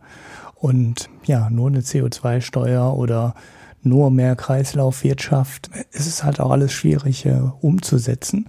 Und das andere Problem, was ich halt oft sehe, ist, dass äh, ja, der Zeitrahmen, den wir dafür haben, halt viel zu kurz ist. Ne? Also wir haben für so ein, eine grüne Revolution einfach nicht mehr genügend Zeit. Ich bin zwar ähm, Tech-Optimist grundsätzlich. Ne? Also ich habe auch lange immer gesagt, macht die Solarzellen auf die Dächer, die Dinger werden jedes Jahr billiger und die Milliarden, die wir jetzt da reinstecken, die werden sich am Ende lohnen, weil die Solarenergie einfach am Ende ähm, spottbillig ist, weil das Ding besteht im Endeffekt aus Sand. Ne? Also der Hauptrohstoff ist mhm. Silizium mhm. und der Materialeinsatz ist relativ überschaubar, den du an der Stelle hast. Und die Dinger produzieren dann äh, 30, 40, 50 Jahre lang zuverlässig Strom äh, macht das. Die Investition wird sich lohnen an der Stelle. Aber selbst wenn alle meine Prognosen bezüglich des Preisverfalls wahrscheinlich sogar noch übertroffen wurden, erzeugen wir trotzdem weltweit wie viel? Hm? Zwei Prozent? Ein Prozent unserer Energie mit Solar, mit Solarenergie. Ne, es ist zwar was die Neuinvestition angeht. Inzwischen, glaube ich, äh, die größte Investition von allen Energieerzeugungsmaßnahmen, ne, also auch mehr als Kohle und mehr als Atomkraft und so. Das läuft das meiste Geld inzwischen in Solarenergie. Aber das reicht halt nicht, weil wir gerade äh, ja irgendwo bei, bei fünf Prozent regenerativen Energien sind, wenn du ähm, den ganzen Mineralölbereich mit reinrechnest, also den ganzen Transport und Heizung und so mit reinrechnest, nicht nur auf Strom beziehst. Und das sind jetzt die Ergebnisse nach 20 Jahren massiven Solarzellenpreisverfall. Da stehen wir jetzt gerade und wir, wir haben irgendwie noch 95 oder 98 Prozent äh, des, äh, der Strecke vor uns. Und das wird halt extrem schwierig mit dem CO2-Budget, was uns noch bleibt. Ne? Also wir reißen ja schon an vielen Orten die 1,5 oder 2 Grad, auf die wir uns mal eigentlich geeinigt hatten oder geglaubt haben, wir hätten uns darauf geeinigt, muss man ja nach dem Austritt der USA aus der Einigung sagen. Ja, ähm, wie schnell soll das jetzt passieren? Ne? Und wie groß ist das CO2-Budget, wie äh, Frau Kempfert immer vorrechnet? Ich glaube, irgendwie bei ähm, der jetzigen Rate, äh, wir müssen nicht. 25 Jahre. Ja, eigentlich noch viel, eigentlich ist es, glaube ich, noch viel weniger, wenn man es jetzt rein auf Deutschland bezieht dann müssten wir, glaube ich, in acht oder zehn Jahren ähm, auf Null CO2 sein. Und äh, wir müssten von, von drei oder fünf Prozent Reduktion pro Jahr, die wir jetzt da aufgemalt haben, halt äh, in Richtung acht oder zehn Prozent pro Jahr sind. Da sind wir nicht ansatzweise. Und äh, wir sind zwar schon lange nicht mehr Vorreiter, was die Energiewende angeht, aber wir gehören auch nicht zu den schlechtesten Nationen. Und ja, wie will man die Nummer weltweit dann durchziehen? Ich verstehe deshalb diese Postökonomen also die Kritiker an der ganzen Geschichte schon irgendwie, weil auf diesem Zeitstrahl kann ich schon äh, nachvollziehen, dass die irgendwie die Geduld verlieren oder auch einfach dann Angst äh, davor bekommen, dass wir den Planeten endgültig vor die Wand fahren. Ja, es, es, am Ende wird es wahrscheinlich auch eine Mischung werden. Also politisch ist halt nicht zu verkaufen, dass wir jetzt sagen, so wir, wir frieren jetzt äh, den Ressourcenverbrauch ein. Ne? Hier ist überall das B pro mhm. Kopf irgendwie bei 40 oder 50.000 Euro im Jahr und äh, in weltweit, wo ist der Durchschnitt bei 10.000 oder sowas oder oder oder 15.000? Ich habe keine Ahnung. Jetzt sagen wir mal einfach alle, die mehr haben, ne, wie in den USA und wie in Westeuropa, die sparen jetzt mal halt äh, ein Drittel davon, äh, also zwei Drittel davon weg oder drei Viertel davon weg weil ähm, wir müssen das ja weltweit einheitlich machen und für alle gleich halten. Das ist halt nicht ansatzweise durchzusetzen.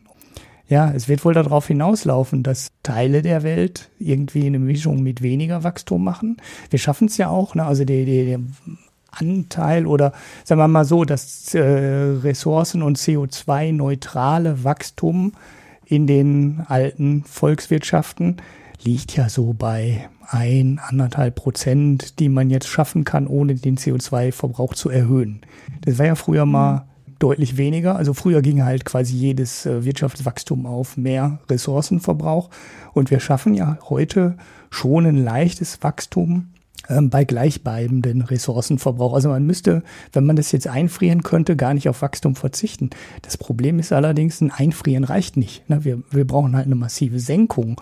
Und wie wir das noch zusammen mit Wachstum hinbekommen sollen, ist mir irgendwie schleierhaft. Und auch diese ganze CO2-Steuervorschläge und Verteuerung, das läuft ja auch so ein bisschen darauf hinaus, dass man halt einfach hofft, dass da irgendwie eine magische Technologie kommt. Ne? Also du kannst jeden Vertreter mhm. der CO2-Steuer, ich finde das ja auch ein äh, wahrscheinlich hochwirksames Mittel, Aber du kannst jeden Vertreter, der sagt, wir müssen nur da drauf setzen, wir machen eine CO2-Steuer und dann steigt die halt, äh, je nachdem, äh, wie stark man den CO2-Verbrauch, also die Zertifikate halt verkürzt. So, wenn wir jetzt 8% Verkürzung haben wollen, dann kürzen wir halt die Ausgabe von CO2-Zertifikaten ähm, jedes Jahr um 8%. Und dann soll man halt mal forschen und schauen, wo dann äh, die, ja, die Häuser renoviert werden oder ob die Leute dann weniger Auto fahren äh, weniger fliegen, was auch immer, ist uns egal. Ne? Das pendelt sich ein.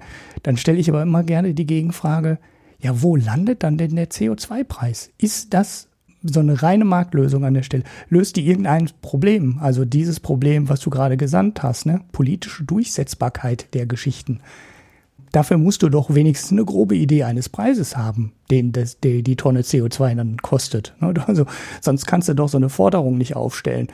Und ähm, mir hat mal einer geantwortet, ja, nee, so 50 Euro pro Tonne würden wohl ausreichen, um, um die Wende dann mhm. einzuleiten und so.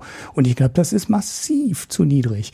Und äh, wenn du die 180 Euro pro Tonne nimmst, die ja von äh, Fridays for Future kommen, ne, und äh, den ganzen äh, irgendwas for Future, die jetzt da dranhängen, die ja diesen Preis mal so definiert haben und meinen, der wäre wirksam, auch das kann auch keiner sagen, ob der Preis dann wirklich wirksam wäre.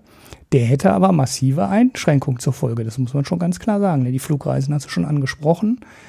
Ja, der Mallorca-Flug, äh, den könnte sich dann eine normal verdienende oder eine etwas bessere verdienende äh, Familie dann vielleicht immer noch leisten. Aber ähm, Australien und Neuseeland mal vor dem Studium oder nach dem Studium, die sind halt raus. Ne? Das ist, oder Japan mal eben kurz nach Japan fliegen, weil es so eine tolle Kultur und sich das da anschauen. Das sind dann halt Sachen, da wird der Urlaub halt direkt doppelt so teuer und äh, dann sparst du, dann zahlst du halt nicht mehr 2000 Euro für einen Flug nach Neuseeland, sondern 4 oder 5000. Und das wären dann schon massive Einschränkungen und ich weiß nicht, wie weit die Bevölkerung die Nummer dann mitmacht und ob da so ein allgemeines Verständnis dafür da ist. Es wird, es, es, es wird irgendwie, es wird schwierig. Ich habe, ich habe da, also die, ja, und wir haben ja, ja, die tolle Lösung hat irgendwie keiner. Und wir haben ja zusätzlich auf vielen Ebenen auch ein Gerechtigkeitsproblem. Mhm. Und wenn wir unsere Rolle als soziale Marktwirtschaft ernst nehmen, können wir auch nicht einfach sagen, ja, okay, dann fallen halt die Ärmeren runter bei uns und sowieso in allen ärmeren Ländern, die am meisten unter dem Klimawandel leiden und die sich am wenigsten Innovationen leisten können. Und ein Teil der Welt macht auch einfach nicht mit. Und das fangen wir auch noch auf. Das sind halt so drei Ebenen von Ungerechtigkeit, denen man irgendwie begegnen muss. Also wir können halt nicht einfach sagen, wir machen alles, ne, wir ziehen überall an der Preisschraube und dann kostet halt auch Heizen zum Beispiel das Dreifache. Ne? Mhm. So, weil Leute, die zur Miete wohnen, haben über ihre Heizung keine Entscheidung, müssen das aber am Ende bezahlen. Und wenn die dann eben fürs Heizen alle ihr Geld ausgeben, dann können sie sich andere Sachen nicht mehr kaufen. Ne? Also wir, wir, wenn wir einfach nur über eine Marktlösung gehen, vernachlässigen wir ganz stark, dass im Verhältnis ärmere Haushalte weniger zum CO2-Budget beitragen, aber massiv von den Einschränkungen betroffen wären. Äh, sowieso, dass wir ganze Teile der Welt haben, die quasi nicht zum CO2-Budget beitragen, die aber vom Klimawandel stark betroffen sind und die doch bitte auch ein Anrecht darauf haben, eine Lebensqualität zu erreichen, die ein lebenswertes Leben darstellt. Und eben, ähm, wir vernachlässigen auch, dass im Prinzip alle Länder mitmachen müssten, damit das geht und dass es halt nicht geht, dass die USA wie China, wie auch Russland einfach das ignorieren und so weitermachen wie bisher auf Kosten der anderen. Das ist, was wir bisher gemacht haben. Wir haben auf Kosten der anderen die Ressourcen verbraucht. Aber es ist auch eigentlich unsere Aufgabe, das jetzt dann global als entwickelte Länder zu lösen für die anderen. Das sehe ich schon so. Und das ist eine politische Frage, die auch zum Beispiel in der Postwachstumsökonomie nicht beantwortet werden kann, weil wir können nicht einfach sagen, wir schichten das um von uns zu denen. Geldsegen alleine macht löst die Probleme nicht. Wir können nicht einfach sagen, wir geben jetzt alle unser Einkommen ab und dann dürfen die mal. Weil wir müssten ja äh, den Ländern im globalen Süden sagen, wir schränken uns jetzt alle ein, damit ihr auch was bekommt, aber ihr habt keine Chance mehr auf Wachstum. Ihr könnt aus eurer eigenen Innovationskraft nichts mehr entwickeln, weil das geht leider nicht. Mhm. Wir bezahlen euch jetzt einen Lebensstandard, auf dem ihr leben könnt und auf dem dürft ihr jetzt weitermachen. Das ist eine, finde ich, ethisch nicht vertretbare Position, ähm, zu sagen, Länder, die wir bisher massiv ausgebeutet haben und die, äh, deren Ressourcen wir ausgebeutet haben, werden nicht an diesem Prozess beteiligt in irgendeiner Form. sondern wir müssen am Ende, müssen wir die Innovationskraft aufbringen, auch diesen Ländern ein Wachstum zu ermöglichen unter diesen gegebenen Umständen. Mhm. Und das ist eine, auch politisch äh, nochmal eine zusätzliche Dimension, die auch noch gelöst werden muss. Und nein, ich habe auch keine Lösung. schade. Aber schade. trotzdem, ich, ich, ich sympathisiere mit diesem grüne Revolution-Gedanken, weil ich glaube, er ist immer noch umsetzbarer weil die Menschheit umgekehrt an vielen Stellen schon bewiesen hat, dass sie durch Innovation sich aus einer ganz großen Mistsituation heraus befreien kann. Ja, also wir haben uns an vielen Stellen aus dem Dreck gezogen. Es hat dann gezeigt, oh, äh, wir haben an anderen Stellen Mist gemacht. Aber wir sind als Menschheit haben wir es so weit gebracht, weil wir innovationsfähig sind. Und das Potenzial wäre vermutlich da. Es wird nur es braucht nur Anschubs und massive politische Unterstützung und auch viel Geld. Ne? Also da muss auch viel Geld drauf gehen. Und dann finde ich, es braucht auch eine Prioritätensetzung. Ja, wir müssen am Ende die Ressourcenschranke überall bedenken. Aber wir müssen nicht jede Ressourcenschranke morgen bedenken. Die Ressourcenschranke, die für uns im Moment bindend und wichtig ist, ist, ist das Klima, weil wir da sehen, oh, da sind wir schon wirklich nah vorm Abgrund. Wir werden auch an Probleme mit Wasser kommen. Wir werden auch an Probleme mit den ganzen Bodenschätzen bekommen. Aber wir haben noch für viele Jahrhunderte Diamanten. Ne? So. Also, ne, es gibt, es gibt Ressourcen, es gibt Ressourcen, die sind viel weniger endlich als unser Klima. Vielleicht muss man eben sagen, wir machen das Schritt für Schritt. Wir suchen jetzt zunächst ganz vorrangig und mit aller Kraft für eine Lösung, wie wir die Ressourcen einsparen können, die wir durch Energie verballern. Und wenn wir Energie zum Nulltarif haben, dann gucken wir, wie wir mit dieser Energie, diese Energie einsetzen können, um den Einsatz von seltenen Erden auf Null runterzufahren. Ne, so, also, dass man halt nicht sagt, wir wollen sofort die Ressourcenschranke für alles einhalten, weil das ist ja der Anspruch, der am Ende hinter der Postwachstumsökonomie steckt, sondern dass wir sagen, wir versuchen das technologisch zu lösen, aber wir gehen nach Priorität vor. Ne? Mhm. Und äh, wir gucken erst, wie können wir unendlich Energie produzieren. Wenn wir das können, prima. Ich meine, wir könnten ja auch ne, irgendwas finden, was unendlich Energie produziert. Das ist ja, also das ist ja, was, wie, wie Science Fiction funktioniert, ist ja am Ende die Lösung für alle Science Fiction, in jeder Science Fiction ist, es gibt eine unendliche Energiequelle, die alles die Atomkraftvertreter ne? würden ja jetzt sagen, die haben ja schon Ja, gefunden. würden sagen, das ist, ja, aber es ist auch eine endliche Ressource. Ja, die aber wird aber schon sehr lange reichen bei Uran und den, ja. Ja, aber gut.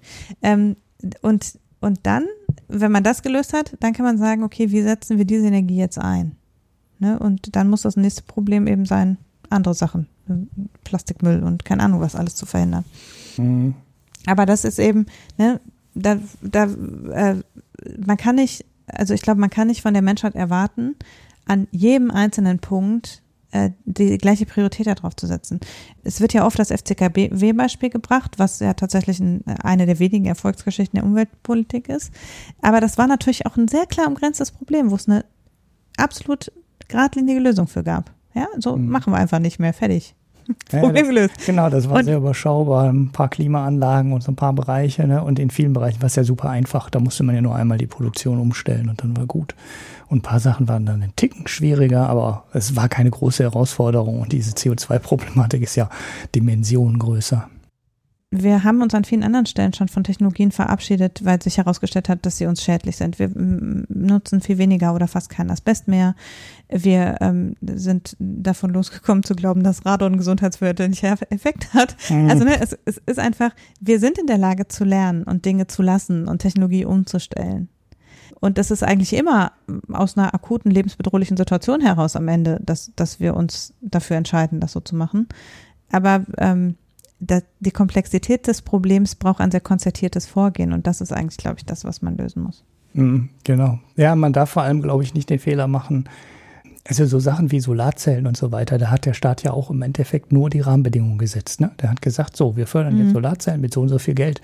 Der hat sich aber in die Wirtschaft nicht eingemischt. Ne? Der hat nicht gesagt, so, jetzt, äh, jetzt muss ich das irgendwie den Kapitalismus dafür abschaffen, sondern der hat gesagt, so, hier sind die Rahmenbedingungen und ihr kriegt Geld, wenn ihr die Solarzellen dahin stellt und es gibt so und so viel Cent pro Kilowattstunde Strom und das reichte. Ne? Wenn die Rahmenbedingungen da stehen, dann muss der Staat sich nicht mehr an ganz vielen Stellen ähm, oder, oder in den ganzen kleinen Details dann einmischen, sondern der kann den Markt dann arbeiten lassen. Und äh, das ist so ein bisschen das, was mir ähm, auch dann in, bei diesen Kapitalismus-Kritikern ähm, so ein bisschen gegen den Strich geht. Die unterschätzen an dieser Stelle die Marktkräfte und das ist das kann in zwei Richtungen schiefgehen. Ne? Du kannst die ähm, dann so wie, wie da jetzt die positiven Kräfte unterschätzen. Es gibt aber aus der wirtschaftsliberalen äh, Ecke natürlich auch ganz viele Leute, die negativen Marktkräfte unterschätzen, ne? weil die können halt auch zur mhm. Ausbeutung und, und, und. Ne? Du kriegst halt jede Menge, weil der Markt eben auch so mächtig ist, äh, schafft er das auch Menschen wie Zitronen auszupressen als negative Auswirkung. Ne? Das, das geht. Mhm. Das haben wir alles gesehen. Und ähm, trotzdem darf man, wenn man jetzt so eine große Herausforderung hat, nicht sagen, so, das schaffen wir ohne den Markt, dann schaffen wir ohne die Marktkräfte und ohne die Innovationskräfte, die sich in so einem Markt entwickeln können. Ich glaube, das geht eben auch nach hinten los und man muss das immer ja, man muss das halt einfangen und in die richtige Richtung legen. Und das ist die politische Aufgabe dann. Klar zu sagen, so, das wollen wir jetzt. Genauso wie du jetzt das gerade gesagt hast, ne? Erstes Thema CO2. Ne? Nächstes Thema seltene Erde. Und danach das Thema, was ist das? Kali, ne? glaube ich, in der Landwirtschaft, was auch irgendwann mal ähm, zu Ende ist. Ne? Die Kali-Schätze, das Sand ist auch endlich. Genau, Sand ist endlich äh, oder zumindest den, den man für, für Bau, für, für Bauzwecke verwenden kann und so. Da gibt's ja eine ganze Menge. Mhm. Ähm, wir haben ja mal in dem Mikroökonom da in dem äh, Quartett das Matsu, wie, heißt die jetzt? Matsukato, ne? Ich weiß jetzt gar nicht, jetzt habe ich den Namen gar nicht ganz hundertprozentig im Kopf.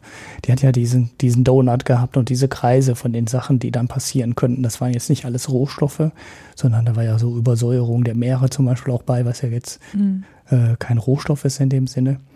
Aber da muss ja eins nach dem anderen angehen, weil alles gemeinsam schaffen wir es nicht und äh, direkt das Wachstum und äh, den Markt und äh, Wirtschaft abzuschaffen, weil das gerade alles die letzten 30 Jahre nicht funktioniert hat, ist wahrscheinlich auch nicht wirklich hilfreich. Ich bin übrigens, also ich glaube schon, dass wir damit leben müssen, dass wir auf Dauer vielleicht nur ein Prozent Wachstum generieren können. Also wir werden sicher nicht acht Prozent Wachstum weltweit weiterhin generieren, sondern wir werden als Weltwirtschaft uns auf einen insgesamt lang, langsameren Wachstumspfad einrichten müssen. Und auch, es wird auch Bereiche geben, die da stärker zurückstellen müssen und andere nicht. Auch da macht, darf man sich nichts vormachen. Aber ich habe halt, ich glaube auch, das Naturell des Menschen ist am Ende nicht für Suffizienz gemacht. Also ich bin da etwas pessimistisch, was die Fähigkeit des Menschen zur Suffizienz anbelangt. Ich glaube, ähm, ist unsere ganze Geschichte schon eine der Todsünden. ich schaue Ja, also ich meine, so die diese die die ganze Erfolgsgeschichte der Menschen basiert darauf, dass Menschen offenbar Hunger nach mehr haben. Mhm. Und ich bezweifle, also, also Leute, also wer sagt, ja, aber wir können doch total zufrieden sein in Suffizienz und in irgendwie Subsistenzlandwirtschaft und jeder produziert nur, was er braucht und wir haben dann viel mehr Zeit. Wenn man mal in einem Land war, wo es Subsistenzlandwirtschaft gibt, dann weiß man, dass die Menschen damit in der Regel nicht zufrieden sind. Und dass wir Überschüsse ja auch dafür brauchen, ein Gesundheitssystem zu finanzieren und Rechtssicherheit und Bildung. Mhm. Und ähm, so, wir brauchen ja die Überschüsse nicht nur, um den Kapitalismus zu befeuern, sondern alle die Dinge, die wir haben, die unseren Lebensstandard sichern, finanzieren wir auch dadurch, dass wir Gewinne erwirtschaften. Und wenn wir wieder zurück wollen zu einer Situation, in der jeder nur das Nötige konsumiert und nur das Nötige produziert wird, dann sind viele der Errungenschaften der, des menschlichen Lebens eben eigentlich nicht das Nötige weil wir die nur über die Besteuerung von Gewinnen am Ende finanzieren können. Ich glaube, also ne, das, das ist eine Dimension. Wie soll das gehen? Also wie sollen wir ohne äh, was eine Besteuerungsbasis sozusagen noch einen sozialen Staat finanzieren? Mhm. Ja? Und also natürlich klar, wir könnten jetzt dann sagen, ja, aber die Leute haben so viel Zeit, dann machen die das umsonst. Bildung und Gesundheit und so weiter. Das wird dann angeboten, weil die Leute ja nichts anderes zu tun haben und ihre, ihr Lebensstandard ja gesichert ist. Aber ich, es scheint mir nicht glaubhaft zu sein. Die Geschichte sagt was anderes. Mhm. So, also das ist, ähm, dass wir über lange Zeit auf Basis unserer Ressourcenbeschränkung nicht wachsen konnten, heißt ja nicht, dass wir in dieser Zeit total zufrieden gewesen sind. sonst hätten wir ja nicht andere Länder überfallen, um mehr Arbeitskräfte zu bekommen. Ja. Also ja. ich, ich habe nicht den Eindruck, dass alle im Mittelalter völlig zufrieden waren, um ehrlich zu sein. Nee, ich auch nicht wirklich. Es ist schon einiges deutlich besser geworden seitdem. Ja, es sind übrigens nur sieben Todsünden. Ich glaube, ich habe gerade zehn gesagt, ne? Das, das, sind die, das, die, das sind die Plagen, die zehn. Der zehn, ja, das ist ja, weißt du, Kapitalismus ist ja auch eine Plage. ähm, und eine, also ja, eine, eigentlich sogar fast zwei, ne? Also Völlerei ist eine davon und der andere ist äh, aber eigentlich dann genau das Gegenteil, aber das ist ja jetzt bei Wikipedia so schlecht. Ja, Geiz, aber da steht in Klammern Habgier.